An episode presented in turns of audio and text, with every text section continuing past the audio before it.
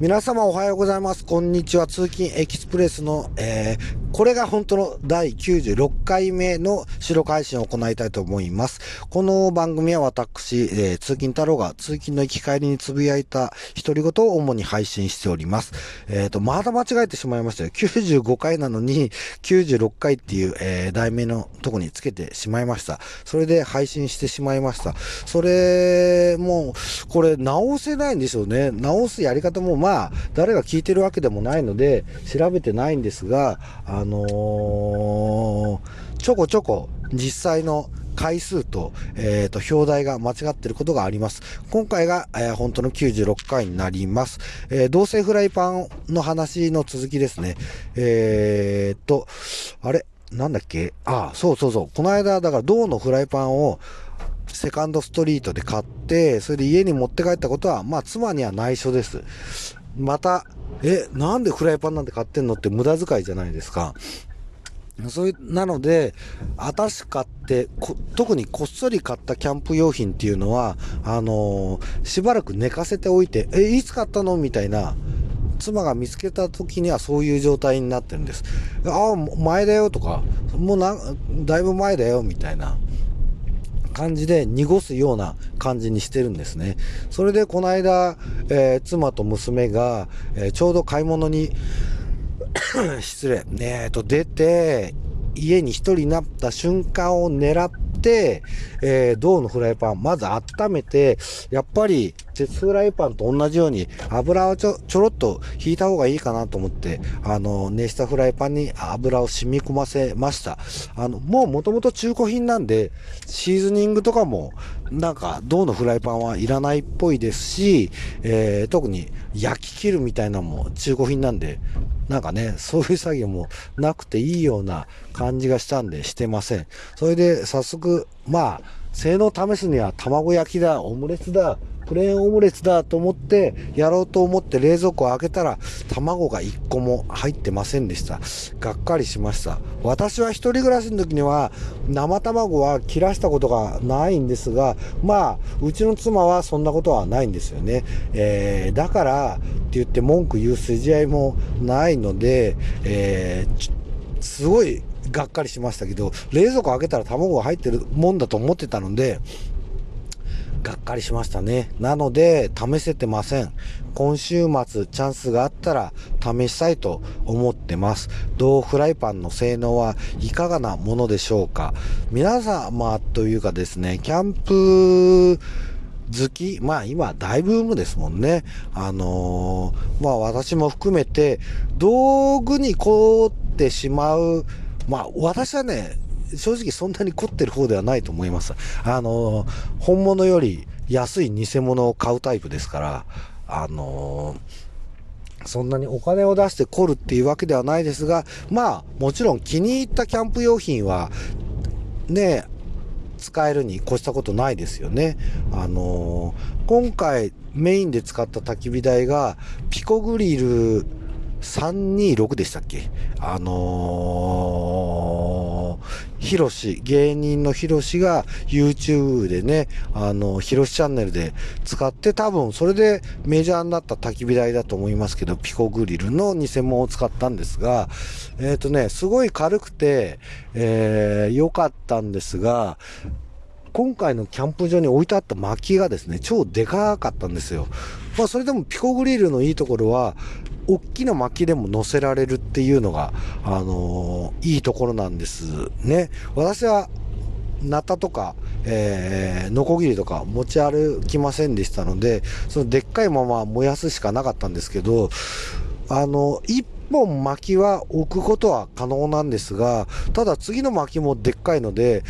どんどんどんどん火をつけていかなきゃいけないじゃないですか。なので、トングで薪の位置をああでもない、こうでもないって、えー、変更しますよね。その時に私が買ったピコグリルのパチモンは、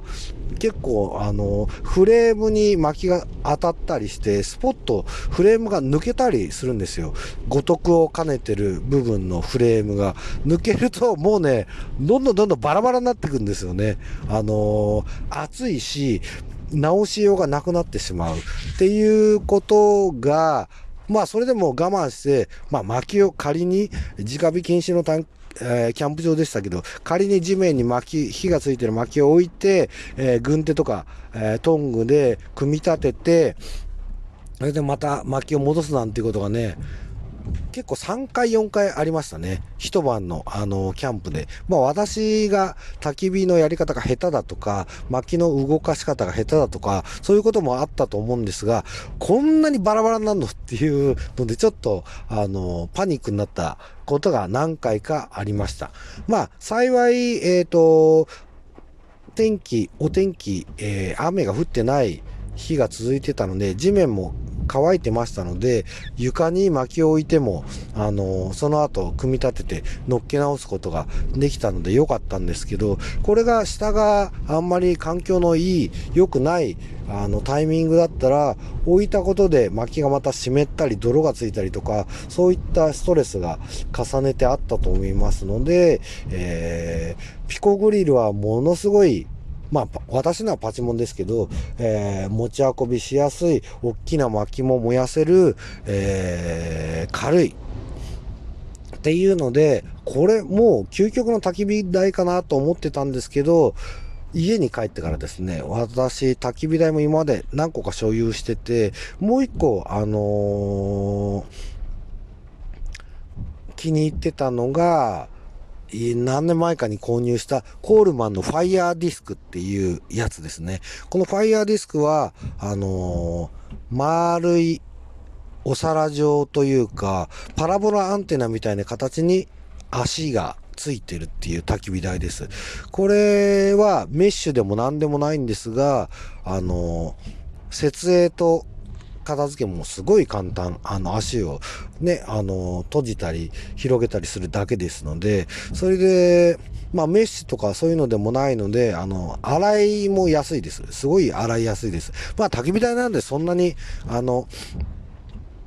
綺麗に洗わなくたっていいんですけど、ただ灰とかを捨てる時にももうサラサラっと、ほんとお皿みたいな感じで凹凸も少ないので、掃除もしやすいし、片付けもしやすい。えデメリットといえばちっちゃく折りたたむことができない。あーですね。これで重さも1.67キロ。まあ、ファイヤー、コルマのファイヤーディスク大きさが2種類あって、えー、私が持ってるのはちっちゃい方なんですけど、それでも、えー、1.67キロあるかな。うん。って感じで、持ち運びにちょっと、あの、ピコグリルなんかの倍ぐらいは重さが、倍かな ?3 倍ぐらいいっちゃうのかなが不便っていうこと、あと傘が取るっていうのがありますけど、実際の使った時の使用感は、えー、ファイヤーグリルがいいと思います。これは、あの、焚き火メインの話ですね。もしこれを、あの、私はもう焚き火台はもう最近は焚き火しかやらないようにしてます。調理器具とは兼ねてないです。調理器具はカセットコンロのちっちゃい岩谷の、えー、コンロを使ってたり、えー、まあ、キャンプ用の、あのー、相当、今は相当か、私が買った時はフジバーナーの、なんかすごい四角くてちっちゃくなる、えー、カセットコンロが、あの、カセットコンロ、CB 缶がカセットコンロでいいんでしたっけ？えっ、ー、と、通常家で使うようなカセットコンロのガス管が使える、えー、ストーブを使ったり、え、してます。ので、焚き火は、焚き火だけで割り切れば、えー、コールマンのファイヤーディスクはいいんですが、これ一応網とかもついてて、炭火もできるようになってますが、それをやろうと思うと一気に、えー、使い勝手が悪くなります。網も、うん、まあ網とその炭置きのディスクの底面との間が狭いもんですから、炭をいじったりするときに結構気を使うんじゃないかなと思います。まあ逆にちょっと炭火で使ったことがあまりないのですが、そういった意味で言うと、えー、ユニフレームのもう焚き火台の名前を忘れちゃいましたけど、あの、ユニフレームの焚き火台が、僕はね、あれが一番、その、使い勝手として、持ち運びとか、あの、形状の好みとか、あの、重さとか、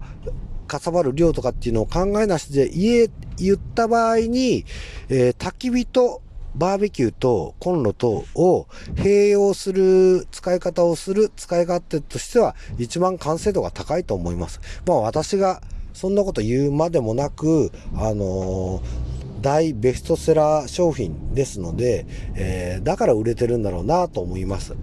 あちょっと焚き火台の話をまた続きにもう一本撮ろうかな。えー、どうしようかな。えー、第、えー、96回の収録配信をここで終わりにいたします。皆様さようなら。